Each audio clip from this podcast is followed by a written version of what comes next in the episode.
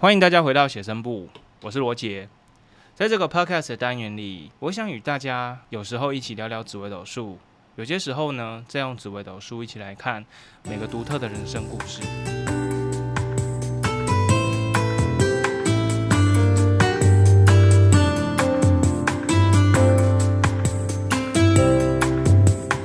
那今天是开篇的第一集，想必会有一些朋友对于紫微斗数还不太了解。所以在初期的节目中，我会花上一点点的时间与集数，跟大家说明关于紫微斗数的一些基础概念。相对于其他已经对紫微斗数有些概念，很期待可以听到各个星星故事的朋友哈，我们可能先忍耐一下，之后的集数肯定会赶快补上。毕竟我自己也很期待能赶快开始和大家一起交流。在这一集，在本集当中，我预计会把焦点聚焦在命盘的宫位上面，里面有多少宫位，又各自有什么样的功能。再来，我会再花一些些的时间与大家解释一下宫位内的天干地支是怎么排上去的。在开始之前，可以先简短跟大家分享一下我自己是怎么踏进紫微斗数的世界里面哈。老实说，在我踏进第一堂课开始上课之前，我对于紫微斗数是完全没有概念的。就是你提出这四个字，我的直觉会以为你要开始画符咒，点起香火念咒语的那一种，完全没有线索。会有一张命盘放在前面，里面写满密密麻麻的星星，这件事情在当时我是想都想不到。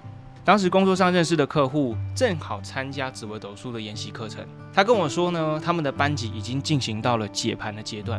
也就是整个课程中比较后期的部分，在这个阶段呢，每个同学都会在老师的引导下累积实际的解盘经验，因为这样他们需要很多活生生的人类提供他们自己的命盘，最好啊人还能在现场反馈大家的提问，以验证。作为提供学员练习的回报，我这个当客人的人呢，当天上课的时候我就获得了将近一个小时免费的咨询时间。不过当时我反而没有什么问题，因为呢，在上课的当下，在解盘的当下，我完完全全被老师上课的内容吸引。他在初步解析我的命盘的时候啊，我已经先被这些星星啊、宫位啊什么等等的概念吸引住。反正当他问我有什么问题的时候，他就说：“哎，啊同学，你有什么问题？我们可以帮你解决。”我反而跟他说：“老师，你要不要多讲一些？我现在好像没有什么问题。”我想听更多关于我命盘的东西。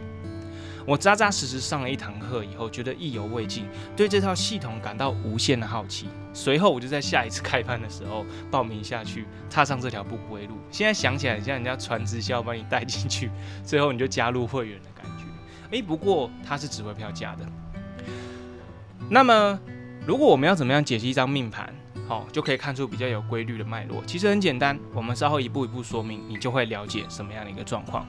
如果你自己还不知道自己的命盘是怎么一回事，我建议你可以先用手机下载一个叫做文墨天机的免费 APP，在里面呢输入自己的出生年月日时，你就会得到自己的命盘。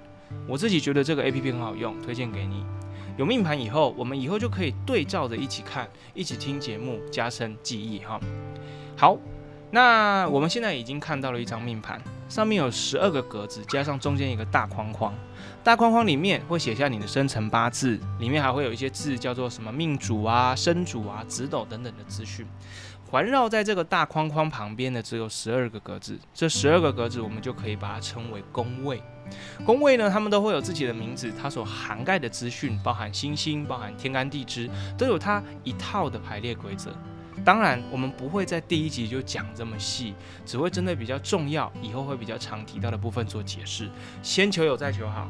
你有听懂才跟得上去嘛？好，紫微斗数的开山祖师。最有名的说法是由陈团陈希仪先生观星象所创，在东洋文化圈为基础发展的这一套命理系统，长时间下来，里面已经结合了不少易学的概念，像是阴阳，像是五行，像是天干地支等等深刻运用，你会在命盘里面一并看到。首先，我们要先有一个概念哈，就是不单只有星星，连十二个宫位都会加入阴阳与五行。所以这些宫位里面的阴阳五行，再加上星星的五行，就会产生出不同的化学变化。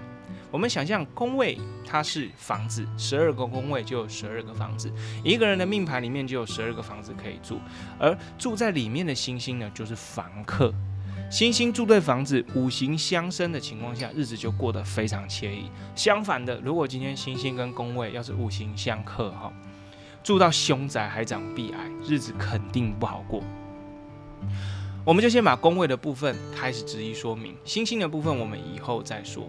首先呢，我们可以看到每个宫位都有自己的名字，我们可以把它称为宫职，好，职是职业的职。它所代表呢，就是先天上对于家庭啦、对于工作啊、对于财运啊、对于感情，一个人哈，他的一个先天定义。里面的星象组合，我们可以把它代表来说是事况的好坏、辛苦啊或好命等等的顺序，他们的排序在基本上是固定的。你可以先找到命盘的所在位置，然后逆时钟依序，你会看到兄弟宫、夫妻宫、子女宫、财帛宫。极恶宫、迁移宫、仆役宫哦，或者是有些人会说交友宫、官禄宫、田宅宫、福德宫、父母宫等，全部十二个宫位。这些宫位的排序是固定的，每个人的命盘都一样，它可能只是起点不同，但它绝对不会换位置哈。其中还有一个宫位叫做身宫，身体的身。这个身宫比较有趣，它会随着你的出生时辰的不同，分别有可能出现在命宫、夫妻宫、财帛宫、迁移宫、官禄宫、福德宫等六个宫位里面的其中一个里面。所以你只会有一个身宫，如果你找到了，就不用再找了。身宫在紫微斗数里面的。地位也是举足轻重。那我们先怎么样找起来放？之后呢，会再跟大家做说明。再来，我们把天干地支呢放到每个宫位里面。天干地支是今天我们要讲到另外一个重点。首先，我们先从地支开始下手，因为哈天干会因应每个人的出生年份不同而有所浮动的关系，所以我们晚一点再说明。地支呢相对比较简单，因为它在命盘上是固定的，所有人都一样，除非你是火星来的。那如果你是火星来的，这套系统可能就不那么适合你。好，那之后再谈。首先，我们先来看地支呢，总共有十二个，称为十二地支。哈，十二地支分别是哪十二个呢？叫做子、丑、寅、卯、辰、巳、午、未。申酉戌亥，十二个地支，十二个宫位。其实，如果你有翻阅过农民历的经验的话，应该对这十二个字不会感到太陌生。因为在农民历里面，这十二个字同时也代表着十二生肖，它其实很常被使用。子啊，代表老鼠；丑代表牛。那以此类推，你慢慢下去，那到亥，也就是最后一个地支，就是属猪了哈。那张地支呢，安放到宫位里面的方法其实非常简单。我们呢，现在先从命盘上面来看子宫，子宫哈就是地支的第一个子，它会在哪边呢？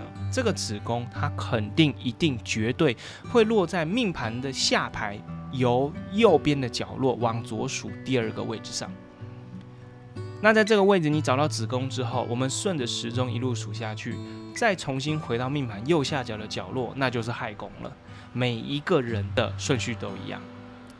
这样就是地支，地支很简单，我们把它讲完了。好，那在这边呢，我们可以中场休息一段小小的时间，缓一缓，我们等等接着讲天干。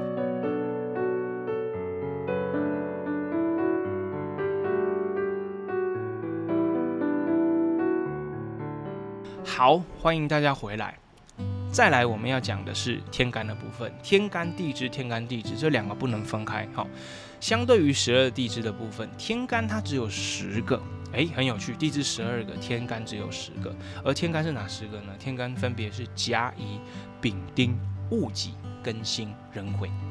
这十个天干呢，就是放在我们命盘上面，它会在做分别的部分。这意味着什么一回事呢？哈，地支有十二个，天干只有十个，所以在宫位上面会有两个多出来的宫位。为了补齐命盘上多出来的这两个宫位呢，我们会有两个天干重复出场、重复出现，而这个地方在大家的命盘上也都一样。你可以看看自己的命盘上面呢，子、丑、寅、卯四个宫位是不是天干重复，是不是很有趣？哇哦，magic！那刚刚有提到天干的顺序会随着出生的年份不同有差。这边就再来简单说明辨别的方法，这样以后你也会看的。这边没有要求你要把它背起来，因为毕竟我们不是在上课，只是在做一种分享，所以你可以轻松的听一听啊。真的不懂，你就在留言里面再留言，我们有机会再回你这个讯息，我们有机会再给您做回复答复就可以哈。我们先把焦点放回命盘中间的框框内，其中呢，框框里面除了会写你的。国历出生年月日以外，你还会看到你的阴历的生辰。阴历生辰呢，你会看到有一个天干地支组成的生年。我们举个例好了，甲子年啊、乙丑年啊、丙寅年这样的生年哈。这个生年比较重要，因为我们现在排的是天干，自然我们要看的就是年份。我们先看天干地支呢，先不理它，让它休息哈。那稍早我们已经排好地支，现在呢，我想请你帮我找到命盘上寅宫所在的位置。找到寅宫的位置之后呢，我们回头确认自己出生年的天干为何。这个天干很关键，可以说是这个天干决定了整张命盘天干要如何排列的哈。如果你是甲年与己年出生的人，在你的命盘上寅宫的天干呢，应该会是丙；而你如果是乙年与庚年出生的人，你在寅宫的天干则是戊。丙年与辛年出生的人，寅宫的天干会是庚；丁年与壬年出生的人，寅宫的天干会是壬；而戊年与癸年出生的人，好，你寅宫的天干就会是甲。等你抓到寅宫的天干后，我们就随着天干的顺序，刚刚前面有提到的甲乙丙丁戊己庚辛壬癸这个十个顺序，顺着命盘顺时钟写上其余的天干即可。当然了，我们要特别注意一件事情：子丑寅卯四个宫位会共用同样的两个天干，就是。所以假设如果我在寅宫看到的天干是庚，那理所当然卯宫的天干会是辛。那因为寅宫跟卯宫是庚与辛，所以这个命盘的主人呢，他的子宫跟丑宫也会是庚与辛，所以会是庚子辛丑庚寅辛卯。那接下来其他人的命盘就以此类推。以上呢是今天我们与大家分享的一些简短的内容，关于地支、关于天干哈的一些小小的知识。我自己初期学紫微斗数的时候，其实课堂上开篇常常就是从星星直接开始说起。当然这也没有错，因为其实紫微斗数在星星上面的琢磨很多。只是说，这样我会觉得命盘上有一些其他的资讯，常常一个不小心就会被忽略掉。殊不知，其实这些资讯它有些时候影响还挺大的。至少我那个时候上完课，哎，这个地方还搞不清楚，还要回头重新去抓一下这样的资讯。当然之后会再用几集的时间与大家聊聊命盘上除了星星以外的资讯。今天呢，大家稍微吸收一下。不会太难啊，我们没有要考试，所以你不用紧张。有什么问题都欢迎你在我们下方留言区，或者是在我们 IG 里面做提问。今天先与大家聊到这边，希望大家对宫位、天干地支又有了更多的理解。好，没有在疗愈他人的时候，就来疗愈自己。我是罗杰，下集再见，拜拜。